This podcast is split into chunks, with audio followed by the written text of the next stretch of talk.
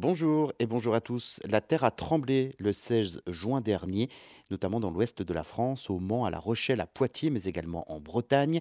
Un séisme de magnitude de 5,3 a été ressenti vers 18h40. Alors, faut-il s'inquiéter des tremblements de terre récents dans l'ouest? L'épicentre du séisme est situé à Saint-Georges-du-Bois, en Charente-Maritime. Ça se trouve entre Niort et La Rochelle, une zone qui ne bouge pas très souvent, mais qui a une activité soutenue tout de même qui a connu au cours des dernières années quelques séismes notables. Ce sont euh, des restes d'anciennes failles qui ont été activées il y a très longtemps. Elles se localisent essentiellement donc au sud du massif armoricain. Cette magnitude de 5,3 n'est pas fréquente, c'est assez rare, mais sans gravité. Cela ne se produit pas plus d'une fois toutes les quelques années. C'est euh, plutôt un séisme important pour le territoire métropolitain.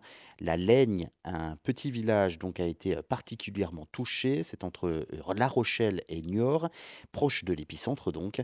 Des maisons fissurées, endommagées et souvent inhabitables. 500 habitations ont été euh, donc évacuées dans le secteur.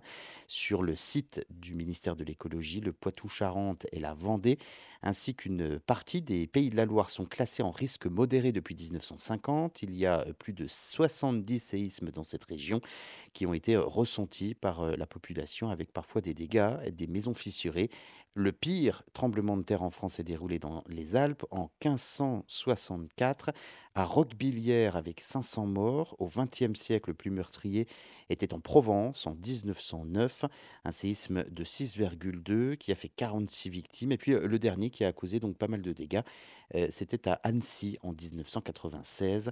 Il y avait eu près de 60 millions d'euros de dégâts avec beaucoup de maisons abîmées.